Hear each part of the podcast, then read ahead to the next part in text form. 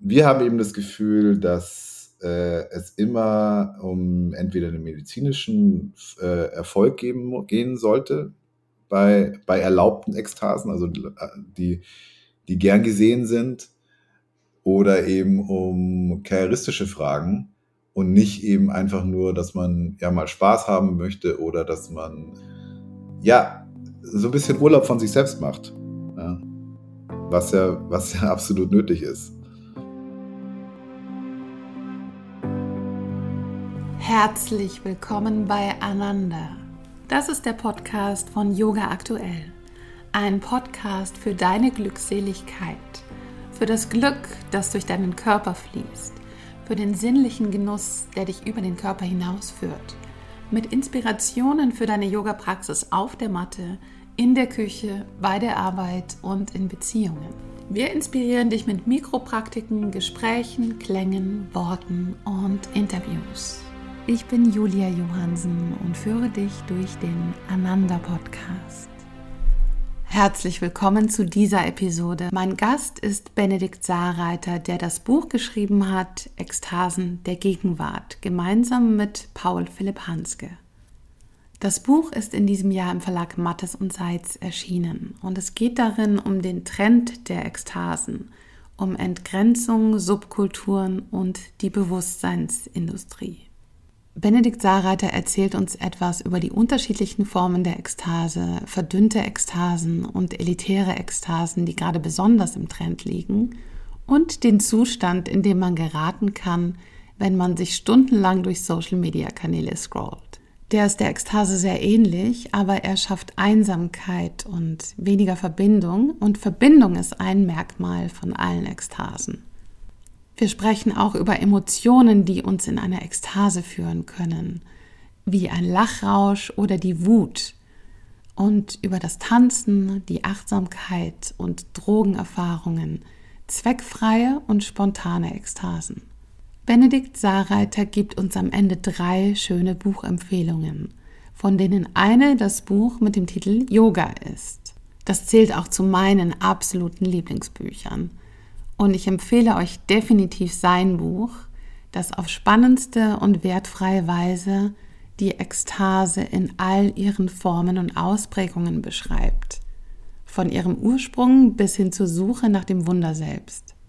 Wenn euch der Podcast gefällt, dann freuen wir uns, wenn ihr ihn abonniert oder an eure Freunde weiterempfehlt.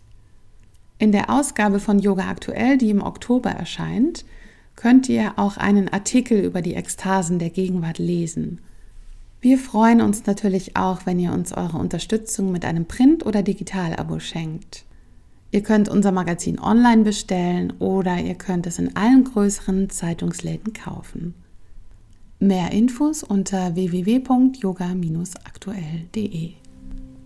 Ich wünsche euch jetzt viel Freude beim Zuhören willkommen, Benedikt Saarreiter. Was war denn die Inspiration, die Sie dazu gebracht hat, dieses Thema zu wählen und ja, die Ekstasen als ein Phänomen der Gegenwart darüber zu schreiben? Nun, erstmal muss man dazu sagen, dass wir vor, ich glaube, acht Jahren schon mal ein Buch rausgebracht haben. Da ging es um Psychedelika. Also wir waren mit dem Thema der Ekstase vertraut. Das heißt aber jetzt nur im Substanzbereich. Und wir haben dann aber uns gedacht, es wäre auch mal ganz sinnvoll, sich anderen Formen der Ekstase-Techniken hinzugeben und darüber zu berichten und haben dann in der Recherche festgestellt, dass es eigentlich in unserer Gegenwart ein, erstens eine sehr große Zuneigung zu diesen Techniken gibt. Also viele Leute äh, verwenden verschiedenste Techniken, um sich, um sich in Ekstase zu versetzen und wir haben zum Zweiten festgestellt, ähm, ja, dass es eben äh, ein Phänomen unserer Gegenwart ist, sich in einen Zustand zu bringen, der ichlos ist, der, ähm, der in, die, in die Zeit keine Rolle mehr spielt, in dem man sich mit etwas Größerem verbinden möchte. Aber im, im gleichen Zug haben wir auch festgestellt, dass es wiederum andere Formen der Ekstase gibt, die etwas verdünnter sind, und die jetzt nicht unbedingt in einen ichlosen Zustand führen und auch nicht in einen in einem Verschmelzungszustand und einer starken Versenkung, sondern äh, eher an der Oberfläche bleiben. Und das ist eben ein Trend, den wir sehr stark in der Gegenwart festmachen. Ja, Sie meinen mit verdünnten Ekstasen, zum Beispiel LSD Microdosing. Genau. Oder also zum Beispiel Eisbaden oder Fasten sind ja auch so Trends.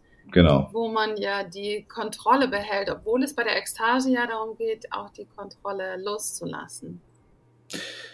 Ja, aber die, das Kontrolle loslassen erfordert natürlich auch einen gewissen Mut. Also, weil, wenn man sich in eine Ekstase begibt, dann muss man damit rechnen, dass auch eine Transformation stattfindet. Vielleicht auch nur eine zeitlich begrenzte. Ja, also, wenn man jetzt zum Beispiel LSD nimmt, dann kann so, einen, so eine Erfahrung sehr erschütternd sein. Also man, äh, man geht als, als ein anderer raus, als, als, der, als derjenige, der, der da reingeht. Ähm, und dann, und vor so einer Transformation haben natürlich Leute auch Angst. Ja, deswegen versuchen sie erstmal Microdosing oder auch bei Meditation ist es ja ähnlich. Also wenn man, wenn man Meditationstechniken sehr stark ausgeprägt einübt oder sehr eine große Erfahrung darin hat, dann kann durchaus auch eine Meditationserfahrung ähm, LSD ähnlich sein.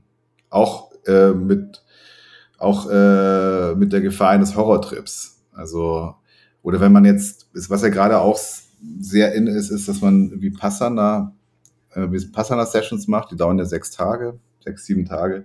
Oder zehn. O ja. Oder zehn, ja. Also das gibt verschiedenste Formen. Eigentlich sind es zehn Tage, aber es gibt auch so abgespeckte Versionen, ähm, aber die sind nicht so verbreitet. Und bei einer zehn Tage Meditationspraxis, da kann schon passieren, dass man eine ganz schön düstere äh, Stufen, äh, ganz düstere Zustände bekommt. Ja? Also ich habe selbst Freundinnen, die, denen das passiert ist. Und auch das kann eine sehr transformi transformierende Erfahrung sein, die, vor der man durchaus Angst haben kann. Und vor der auch Leute Angst haben und deswegen sich eher auf die verdünnten Ekstasen zurückziehen. Ja, es gibt ja auch so eine Art von Trend zur Selbstoptimierung. Und man nutzt dann die Ekstase dafür, vielleicht auch beim Eisbaden oder beim Fasten, um sich selber zu optimieren, also noch leistungsfähiger zu werden oder konzentrierter oder auch glücklicher.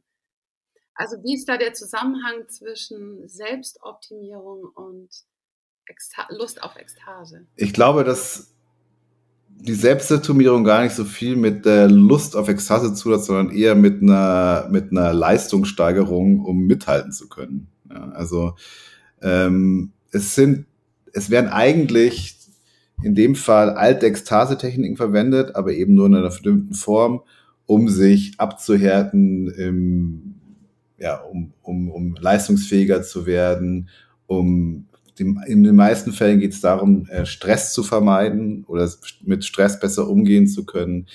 Also jeder kennt ja ähm, sowas wie äh, so Mindfulness-Übungen. Ja. Das heißt, meine Mutter macht den Body Sweep jeden Morgen. Ja, äh, und Body Sweeping oder Body Scan, genau. Äh, und sie findet es sehr angenehm. Ähm, und ich kenne auch, ich habe das auch schon gemacht. Es ist auch sehr angenehm man fühlt sich wieder gestresst. Und dagegen ist auch gar nichts einzuwenden. Was wir nur in dem Buch anmerken, ist, dass natürlich die Grundlagen oder die Quellen des Stresses dadurch nicht aufhören. Also ähm, wir leben in einer Gesellschaft, in der trotzdem Depressionserkrankungen und Burnout ständig zunehmen. Und das hat ja einen Grund. Und wir vermuten mal, dass diese Techniken deswegen gerade so verbreitet sind, weil man sich eben wappnen will damit dagegen und auch so propagiert werden, dass sie gut sind, weil äh, dahinter natürlich ein System der, ich will jetzt nicht sagen Ausbeutung steht, aber der Überforderung steht. Ja, und dann das deswegen ähm, und das sind eben dann Mittel, um sich gegen dieses gegen diese Überforderung aufzulehnen oder sie zu überwinden, aber man schafft es natürlich nicht ganz. Ja, also das bleibt trotzdem für viele überfordernd, was Arbeitsalltag an, äh, betrifft oder auch die Vereinbarung von Familie und Arbeit und so weiter.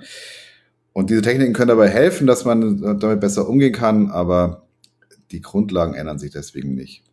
Und das, und das war mal anders gedacht. Also ich, ähm, wenn man jetzt mal, also wenn man auch jetzt in die Geschichte von Yoga schaut oder so oder auch von, von, vom Buddhismus, dann war es ja, das war ja nicht dazu da, dass man sich irgendwie gegen ein System wappnet, sondern oder eine Überforderung wappnet, sondern dass man sich eher verbindet mit den anderen und ein Verbindungserlebnis hat. Entweder, entweder mit, mit, etwas Göttlichem oder auch diese Erfahrungen, die man mitnimmt aus dieser, aus der Versenkungserfahrung, dass man die für andere einsetzt und, und, und, eine, und eine Gemeinschaft, ein gemeinschaftliches Leben eher erlebt damit, mit diesen Erfahrungen und sie dafür einsetzt und nicht nur für sich selbst.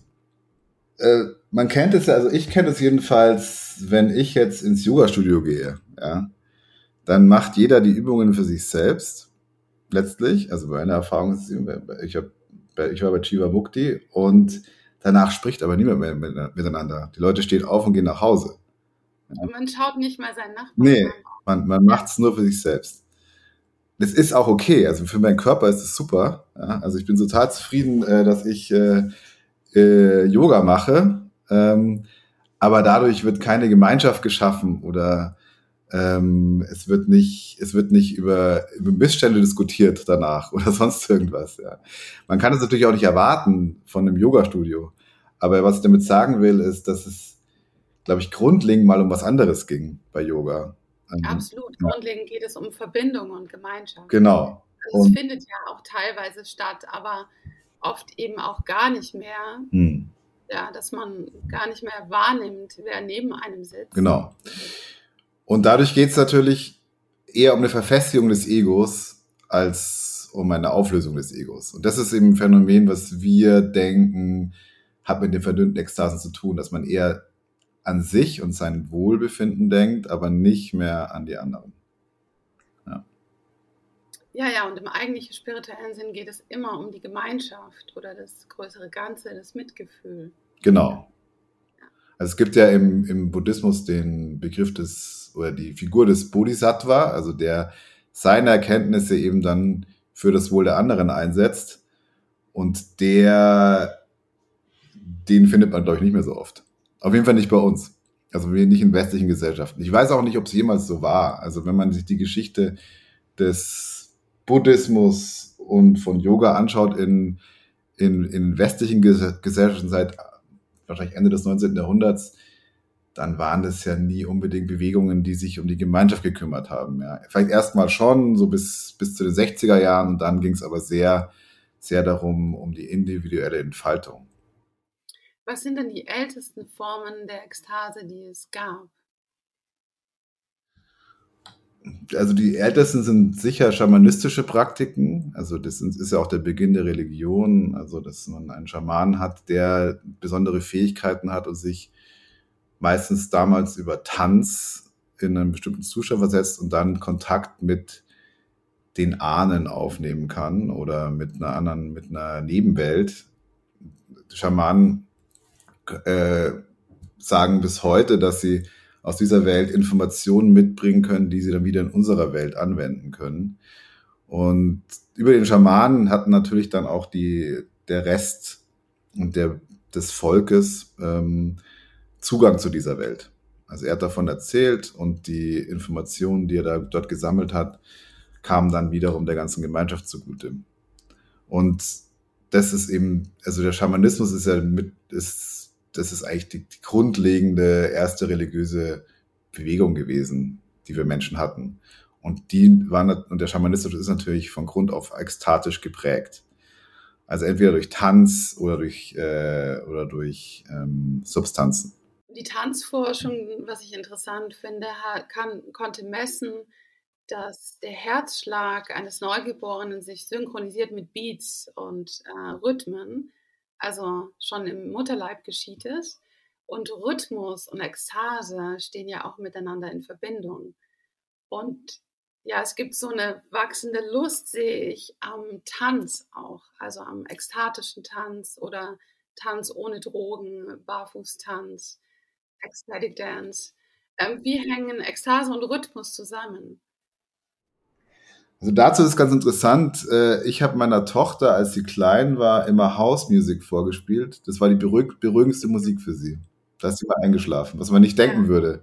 Ja, weil die natürlich sehr pushend ist, aber durch diesen Beat, also das sind 120 Beats per Minute ungefähr, äh, hat es dann genau gepasst. Ja. Äh, Rhythm, ja, das Rhythmisieren, das ist natürlich sehr wichtig in der Ekstase. Also je, jegliche Rhythmisierung kann den Menschen Ekstase bringen. Das merkt man ja schon beim Mantra-Gebet. Ja, das ist ja auch, es, äh, folgt ja auch einem bestimmten Rhythmus. Ähm, auch beim vom Beat der Fasstrommel, was ja in der, was im Schamanismus eine lange Tradition hatte oder von Grund auf eine Rolle spielte, wahrscheinlich, also das ist ja auch nur Spekulation, wir wissen es ja nicht, ähm, ist natürlich der gleichbleibende Beat, der löst schon äh, ja, unser, das, äh, der löst schon unseren, das Bewusstsein auf, letztlich. Ja, also man, es, es gelingt uns leichter, durch Rhythmisierungen in den Ekstase zu geraten. Es hat, wie gesagt, mit Mantra-Gebeten zu tun, auch mit bestimmten Bewegungsfolgen. Also wenn man jetzt zum Beispiel, also im, im, im mittelalterlichen, in der mittelalterlichen Mystik war es manchmal üblich, dass man immer wieder aufgestanden ist, sich hingesetzt hat, aufgestanden hat, sich hingesetzt hat, aufgestanden, hinsetzen, aufstanden, hinsetzen. Also verschiedenste Körperbewegungen, die immer im gleichen Rhythmus stattfinden, bringen einen dann in diesen Zustand, in diesen starken Versenkungszustand. Man verliert letztlich das Bewusstsein dadurch. Es gibt ja ganz unterschiedliche Arten von Ekstasen.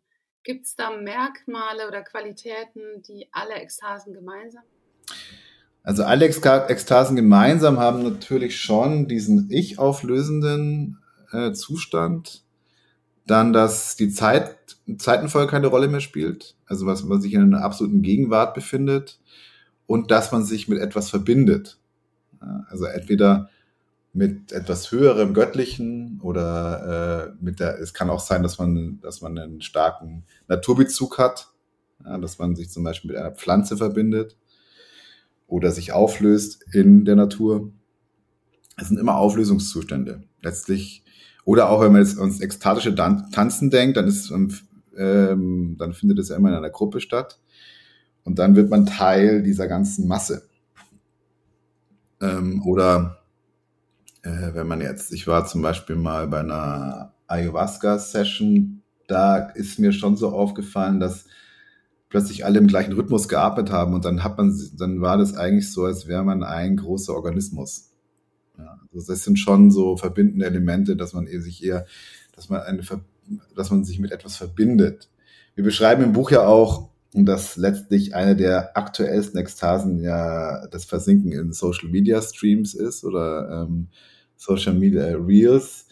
Und da verbindet man sich aber eher nicht mit anderen, sondern eher mit einer Vorstellung von etwas, wie man gerne sein möchte. Ja, also man sieht Dinge, die einem vorgeführt werden und kriegt eine Sehnsucht danach, dass man sie, dass man vielleicht auch so leben möchte oder auch so, so einen Urlaub erleben möchte oder auch so aussehen möchte und verbindet sich eher mit einem Traumbild von sich selbst, was natürlich nicht so erfüllt ist, letztlich. Deswegen ja, ist auch eher betäubt. Oder also Forschungen haben ja auch gezeigt, dass man sich eher schlecht fühlt, nachdem man sowas konsumiert hat. Ja, genau. Also ich, ich es ist eher, es ist auch eher, ähm, ein Freund von mir jetzt mal Loneliness Machine genannt. Also wenn man jetzt sich gestern zum Beispiel, gestern wurde ja, oder vor ein paar Tagen wurde die, diese neue iVision Brille vorgestellt von Apple, was eigentlich, wenn man sich jetzt mal anschaut, schon ein äh, Ekstase-Tool sein könnte, weil man sich abschließt von allem, was bei Ekstase immer wichtig ist, dass man seine,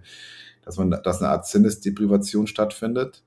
Also man hat eine Brille auf und sieht eigentlich, also man kann natürlich dann noch das, was vor einem ist, sehen, aber man hat Kopfhörer auf, also man, man, man schließt sich eigentlich ab von der Gegenwart. Und aber eine Verbindung geht man da nicht unbedingt ein, weil einem wieder nur Inhalte gezeigt werden. Das ist eigentlich eine Erweiterung des iPhones, ja, diese Brille. Und das ist natürlich dann das führt natürlich zu einer sehr starken Einsamkeit oder des Alleinseins, weil man kann ja mit jemand anders gar keine Verbindung mehr aufnehmen, weil den, man ist ja abgeschlossen von denen. Also das ist schon eine, das ist schon eine Sache, die, die man feststellen kann, dass es immer mehr darum geht, dass man alleine ist in diesen ganzen Dingen. Ja, ja. Ähm, und das ist ja das Gegenteil von der Verbindung, die man in der Ekstase erlebt. Ja, ja. Ja. Ähm, ja, in der spirituellen Welt gibt es ja so eine ähm, Sehnsucht nach Heilung oder es kann ja auch zum Konsum werden oder zu einer Sucht werden, immer weiter nach Heilung zu streben. Und es basiert auf diesem Gefühl, dass es nicht schon gut genug ist, wie es ist. es wird halt auch, es werden halt auch viele Heilsversprechen ausgesprochen. Ja. Also man muss davon aber, man muss da, da aber immer davon ausgehen, dass dahinter ein Geschäftsmodell steht. Ja. Also wenn jetzt, es gibt zum Beispiel ähm, jetzt ganz viele so Psilocybin-Retreats in Holland. Ja. Also da kann man hinfahren und dann kann man für ein Woche, Wochenende so Magic Mushroom Healing machen. Also man nimmt Pilze und dann hat man eine tolle Erfahrung. In der Luxusvariante. In der Luxusvariante. Aber das ist, äh, also es ist mit Sicherheit nicht schlecht dort. Also ich kenne Leute, die da waren dort, die, die, werden, die werden sehr gut betreut, die Menschen. Ähm, sie haben auch meistens sehr eindringliche Erfahrungen dort. Nur muss man dazu wissen, dass natürlich eine so eine Session schon was bringt. Also man, man, man erlebt bestimmt Dinge, die man sonst nicht erlebt hätte und äh, man sieht sich in Zusammenhängen, die man vielleicht noch nicht kannte. Aber nach zwei Wochen lässt diese Wirkung langsam dann auch wieder nach. Also man müsste diese Session auch wiederholen und man müsste sie integrieren in sein Leben. Also in normalen Psilocybin-Therapie geht es ja darum, dass man danach noch Gesprächstherapie macht, über Wochen hinweg. Und die Erlebnisse, die man dort hat, eben in sein Leben integriert. Und das passiert natürlich bei den Retreats nicht, weil das können, also die haben gar keine Zeit dafür, mit jedem dieser Leute, die dort sind, nochmal über Wochen hinweg äh, Gesprächstherapie zu machen oder halt auch nochmal über Erlebnisse zu sprechen. Da wird einen Tag nochmal drüber gesprochen, dann fährt man wieder und hat dann 3000 Euro gezahlt oder so oder 2000. Das kann man natürlich auch nicht unendlich wiederholen.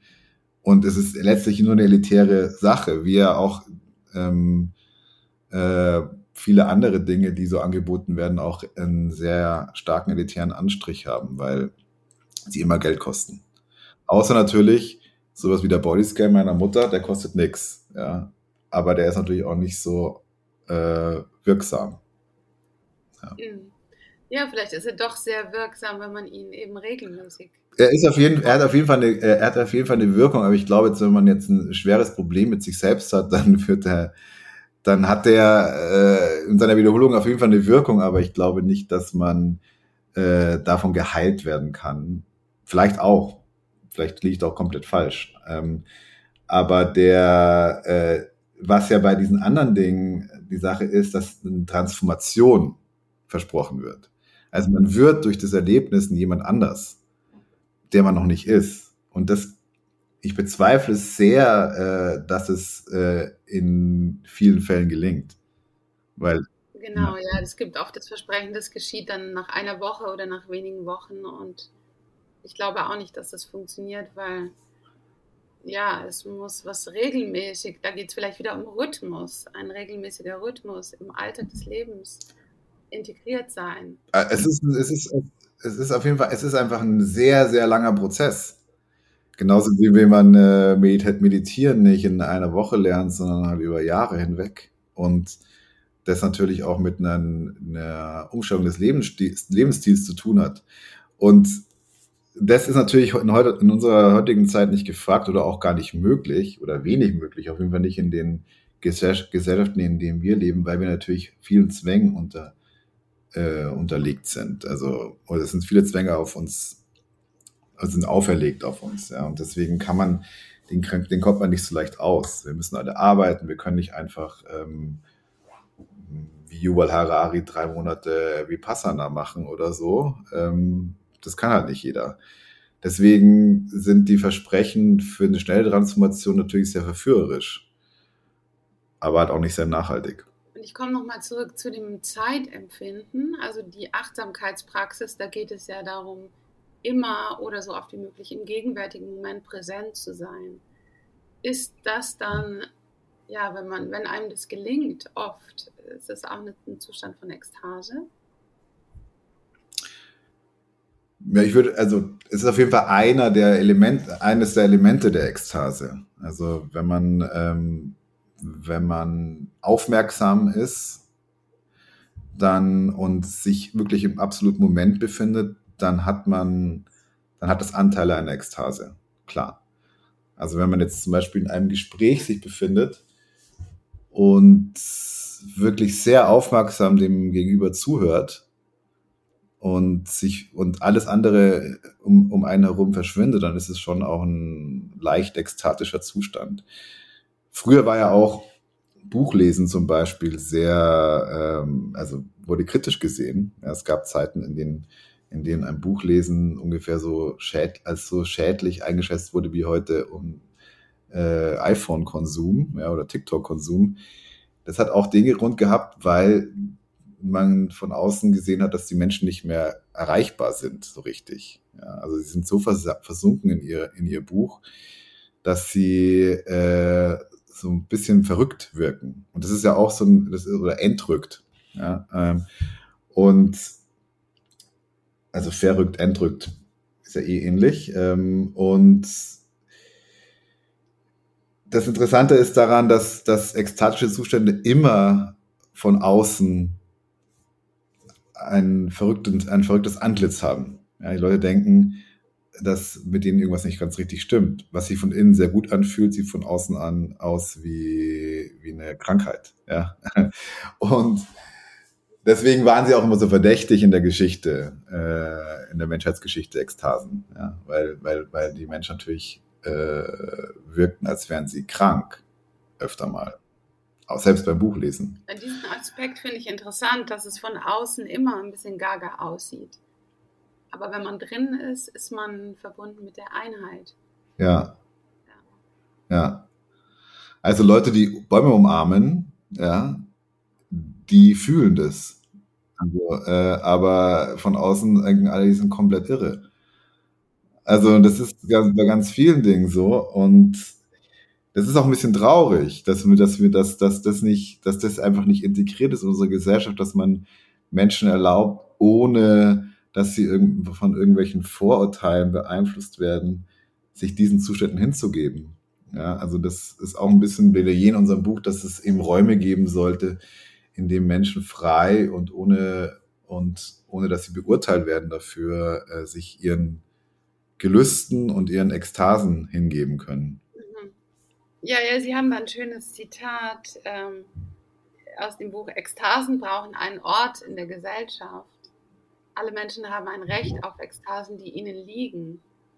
Ja, wie könnten wir das mehr integrieren in die Gesellschaft, diese Räume? Naja, es gibt natürlich, es gibt ja Räume für Ekstase. Also das Oktoberfest zum Beispiel ist ein riesiger Raum für Ekstase. Ja? Und da kann jeder hin und da kann jeder trinken und ich finde es auch gar nicht schlecht. Also es ist, ähm, so Volksfeste sind, haben auf jeden Fall ihre Funktion. Und auch wenn sie so riesig sind, und da sieht es ja auch von außen schrecklich aus. Und wenn man sich drin befindet in, im Bierzelt und äh, zwei Mask getrunken hat, dann ist es wunderbar. Ja. Ähm, also für die, die Alkohol mögen. Ähm, und daran könnte man, daran, an, an sowas kann man schon bemessen. Also wenn, wenn, wenn, so ein Raum muss ja nicht so riesig sein wie das Oktoberfest, aber wenn, wenn man, ähm, also wir sagen ja Darkrooms dazu, und in einem Darkroom ist es so, dass jeder auf sich aufpasst, jeder ähm, die Erfahrenen auf die Unerfahrenen, dass keiner äh, beurteilt wird für das, was er ist, sondern sich eben dem hingeben kann, was er gerade sucht.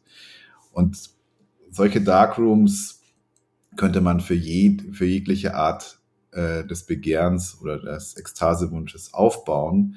Ähm, aber dafür müsste die Gesellschaft eben ihre Vorurteile gegenüber bestimmten Praktiken ablegen und nicht nur an, an den Zweck denken. Also wenn man jetzt äh, Yogi ist, dann denkt man natürlich erstmal, also viele denken erstmal an die Verschönerung des Körpers, was ein eindeutiger Zweck ist. Oder dass man gesünder, dass man einen gesünderen Körper hat.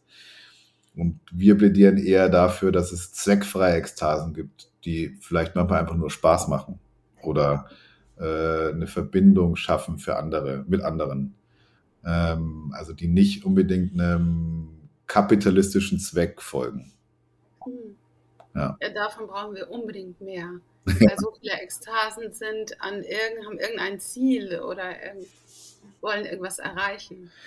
Natürlich. Einfach nur genießen hm. und vollkommen zweckfrei. Ähm, das ist so wichtig für die Na, Gesundheit auch. Natürlich hatten auch die ursprünglichsten, ursprünglichsten Ekstasen, also wie die schamanistischen Ekstasen, immer einen Zweck. Ja, das muss man natürlich dazu auch sagen. Also ein Schamane geht nicht auf die andere Seite, weil er da einfach Freude und Spaß haben will, sondern der verbindet sich mit seinen Ahnen, äh, um dort Informationen zu holen, also es klingt für uns so verrückt, dass er sich mit seinen Ahnen verbindet, aber für die funktioniert das anscheinend. Und, äh, und dann geht es dann manchmal einfach nur darum, dass man bei der Jagd irgendwie erfolgreicher ist. Ja? Ähm, oder äh, vielleicht gibt es irgendwelche Fragen in der, in der Community zu klären und die Antworten findet er dort. Also der Zweck ist dort auch klar. Aber letztlich ist es trotzdem eine verbindendere Ekstase, als wenn man äh, LSD microdosed, um die Deadline anhalten zu können. Ja, also das, es gibt halt, ich will es auch gar nicht unbedingt verurteilen, dass man microdosed und um, kreativer zu sein und so weiter. Das ist natürlich auch okay. Aber wir haben eben das Gefühl, dass äh, es immer um entweder einen medizinischen äh, Erfolg geben, gehen sollte bei, bei erlaubten Ekstasen, also die, die gern gesehen sind, oder eben um karrieristische Fragen und nicht eben einfach nur, dass man ja mal Spaß haben möchte oder dass man äh, ja so ein bisschen Urlaub von sich selbst macht. Ja. Was ja, was ja absolut nötig ist. Glauben Sie, dass ähm, ja, dieser Ekstasentrend auch spiegelt, dass wir so eine Sehnsucht haben nach Verbindung? Ich glaube schon. Also wenn man jetzt ähm, wenn man jetzt zum Beispiel sich die Rave-Kultur, Rave- und Techno-Kultur anschaut, dann gibt es unglaublich viele Festivals mittlerweile. Überall. Die gehen, wenn man alleine um, um München herum, also ich wohne ja in München, äh, gibt es so viele Festivals, wo sich Leute treffen, um gemeinsam zu tanzen. Ja, ähm, äh, auch vor allem junge Leute und äh, aber da, da vermischen sich auch die Generationen. Also es ist ein riesiger Trend den ja schon seit, den es ja schon seit zehn Jahren gibt oder so. Aber ähm, ich glaube schon, dass man, dass dieses gemeinsame Tanzen zum Beispiel darauf hinweist, dass man Gemeinschaft sucht, die auch frei von, die ist dann äh, eben frei von jeglichem Zweck. So eine, so eine Party, die hat keinen Zweck außer Spaß haben. Ähm, und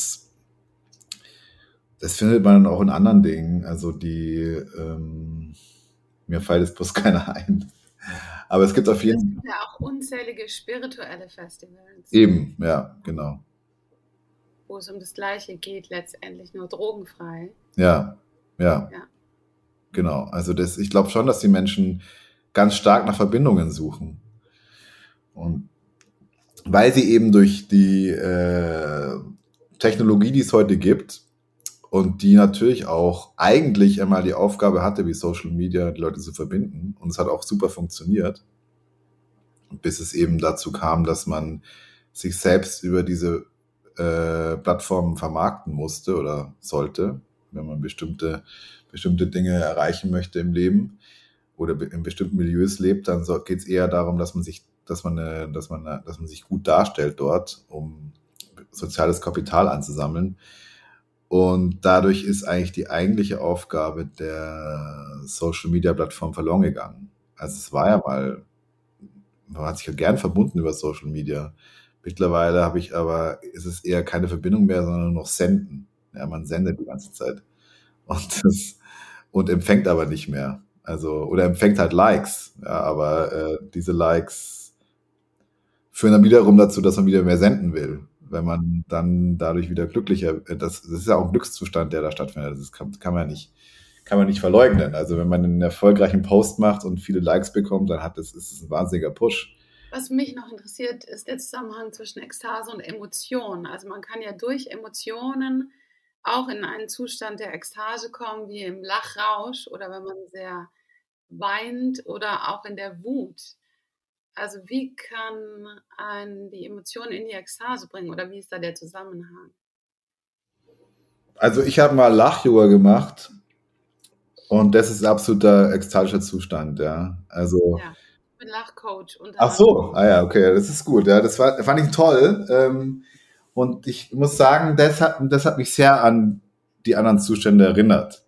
Also am Anfang ist man ja so ein bisschen beschämt und möchte gar nicht so richtig. Und dann ähm, schafft es aber der Lachcoach, so wie Sie wahrscheinlich, äh, die Leute aufzulockern und dann geht man immer mehr rein und dann ist man eigentlich, löst man sich auch von sich selbst. Ja, also das ist, äh, und das fand ich ganz toll. Ähm, und klar, Emotionen können einen in Ekstase versetzen. Wut ja auch. Ähm, also der, die Wut im Kampf äh, ist ein absolut ekstatischer Zustand. Gibt ja auch eine große, eine lange Geschichte der Kampfekstase. Ähm, jeder Kampf ähm, bewirkt eine Art Ekstase, wenn er, wenn er länger, lange gefochten wird oder sehr, ähm, sehr intensiv ist. Ja, weil dann wird Adrenalin ausgeschüttet und dann befindet man sich in einem letztlich ichlosen Zustand. Ja, und im Lachen, man sagt ja, man lacht sich tot, man lacht sein Ego tot. Genau. Also, oder auch in der Liebe, ja, also oder im Sex sind ja auch viele Gefühle dabei und ähm, da ist, das heißt ja auch, Orgasmus heißt ja auch der kleine Tod. Also da ist man ja auch, äh, da verschwindet eben auch das Ich. Ja, man sagt, dass jede starke Emotion 90 Sekunden dauert und dann ist sie vorbei. Aber ich weiß nicht, ob das äh, beim Lachrausch so ist und bei der Angst auch nicht. Also beim Lachrausch, äh, der ging länger bei mir. Ja, der kann viel, viel, viel länger. Und das Interessante war auch, dass das äh, sehr lang angehalten hat, die Wirkung. Also bestimmt eine Woche oder so war ich sehr gut drauf danach. Ähm, was ich auch interessant fand. Äh, also das ist, war auf jeden Fall auch eine transformierende Erfahrung. Das das ausgiebige Lachen. Und also das, glaube ich, ist länger als 90 Sekunden. Ja, ja, das kann man über Stunden haben, wenn man es. Und es ist ja auch interessant, weil Kinder haben ja einen sehr viel stärkeren Zugang zu ihren Emotionen. Und die befinden sich ja auch in der, in der Entwicklung eher in einer, in, einer, in einer frühen Entwicklung, eher in einer Phase, in der die Umwelt also das, die Ich-Umweltgrenze ist nicht so stark. Ja? Also es ist sehr stark, also die Dinge sind, sind eher belebt bei den, ja, äh, bei kleinen Kindern oder es geht auch noch, ich weiß nicht, wie lange das entwicklungspsychologisch so geht, aber ich weiß auch von sieben- oder achtjährigen, die bestimmte Objekte so lieb gewonnen haben, dass sie sich nicht mehr von ihnen trennen können. Äh, und wenn es nur ein Stift ist oder so äh, weil sie bei der für die eben eine Seele hat. Also der Stift, der Stift ist für sie äh, noch da. Und das, also befinden die sich eigentlich äh, in der Gehirnentwicklung sehr lange in einem Zustand, der so an ekstatische Zustände heranreicht. Ja, also, und Kinder lachen sich, die pinkeln sich ja manchmal vor Lachen in die Hose, ja, ähm, weil die so stark und so lange lachen ja, und sich so hingeben können dem. Und das, und das ist eben auch ein Grund dafür, glaube ich, dass wir die Ekstase suchen, weil wir wieder ein Kind, weil wir wieder Kinder sein wollen. In, in, in, in bestimmten Phasen unseres Lebens. Oder so oft wie möglich, weil das eben auch ein sehr unschuldiger Zustand ist. Und weil sich diese, diese Trennung auflöst oder die Illusion der Trennung. Genau. Also man möchte ja nicht unbedingt getrennt sein von der Natur, sondern man möchte ja in der Natur aufgehen oder man möchte auch nicht getrennt sein von den anderen Menschen. Und wenn man jetzt ähm, unter Ekstase mit anderen Menschen spricht oder so, wenn es möglich ist, ja, also es ist ja nicht, also wenn man jetzt zum Beispiel äh, MDMA nimmt und mit einem anderen Menschen spricht, dann hat man eine sehr starke Verbindung zu dem. Ähm, auch wenn ich jetzt nicht äh, unbedingt sage, dass man das machen muss, weil ist ja auch verboten. Ja, man sollte jetzt nicht unbedingt äh, äh, Paartherapie mit MDMA äh, äh, lösen, aber ähm, es ist auf jeden Fall so, dass die Grenzen zwischen einem sich auflösen oder verschwinden.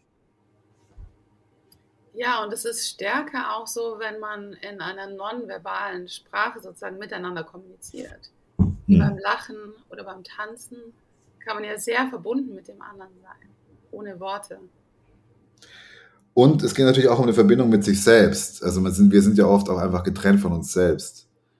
Ähm, und also Freunde hat mir erzählt, dass sie in Berlin auf so einer ekstatischen Tanzveranstaltung war und sie hat gemeint, sie hat noch nie so gespürt wie in dem Moment. Also wie während dieser Stunde.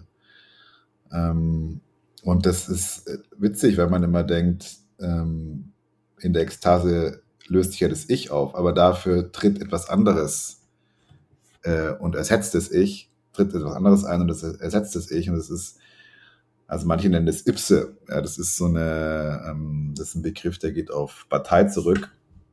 Und Ipse ist einfach das Selbst, das sich dabei, das dann, das aber nur noch eine beobachtende Funktion hat. Also man beobachtet sich selbst in dem, was gerade passiert. Aber es gibt das Ich nicht mehr, was ständig auf einen reinlabert. Ja, ähm, und hm, genau. Ja, ja.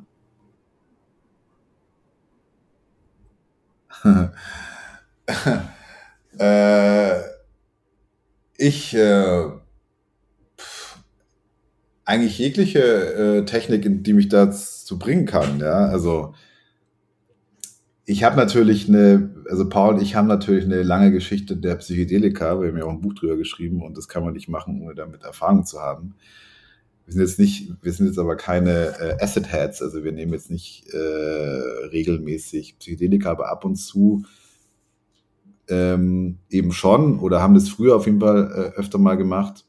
Und das ist schon, das hat mir, das war für mich schon ähm, wichtig in meinem Leben. Also es hat mich auf jeden Fall zu niemand anderem gemacht.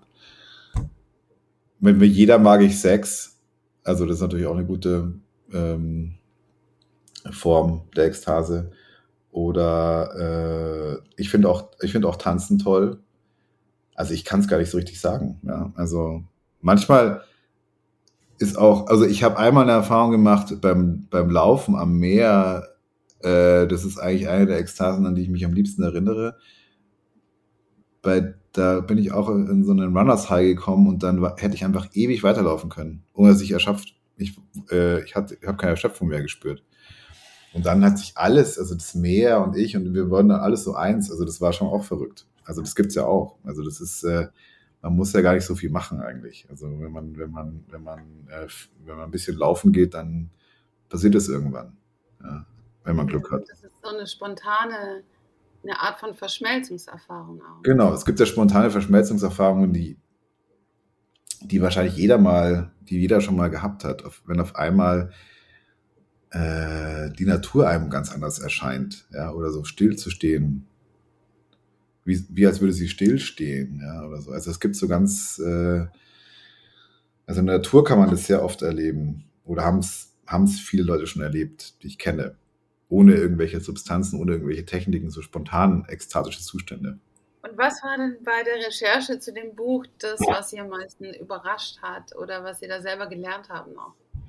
Also am meisten überrascht hat mich eigentlich die Mystik, die mittelalterliche Mystik. Von der wusste ich fast nichts.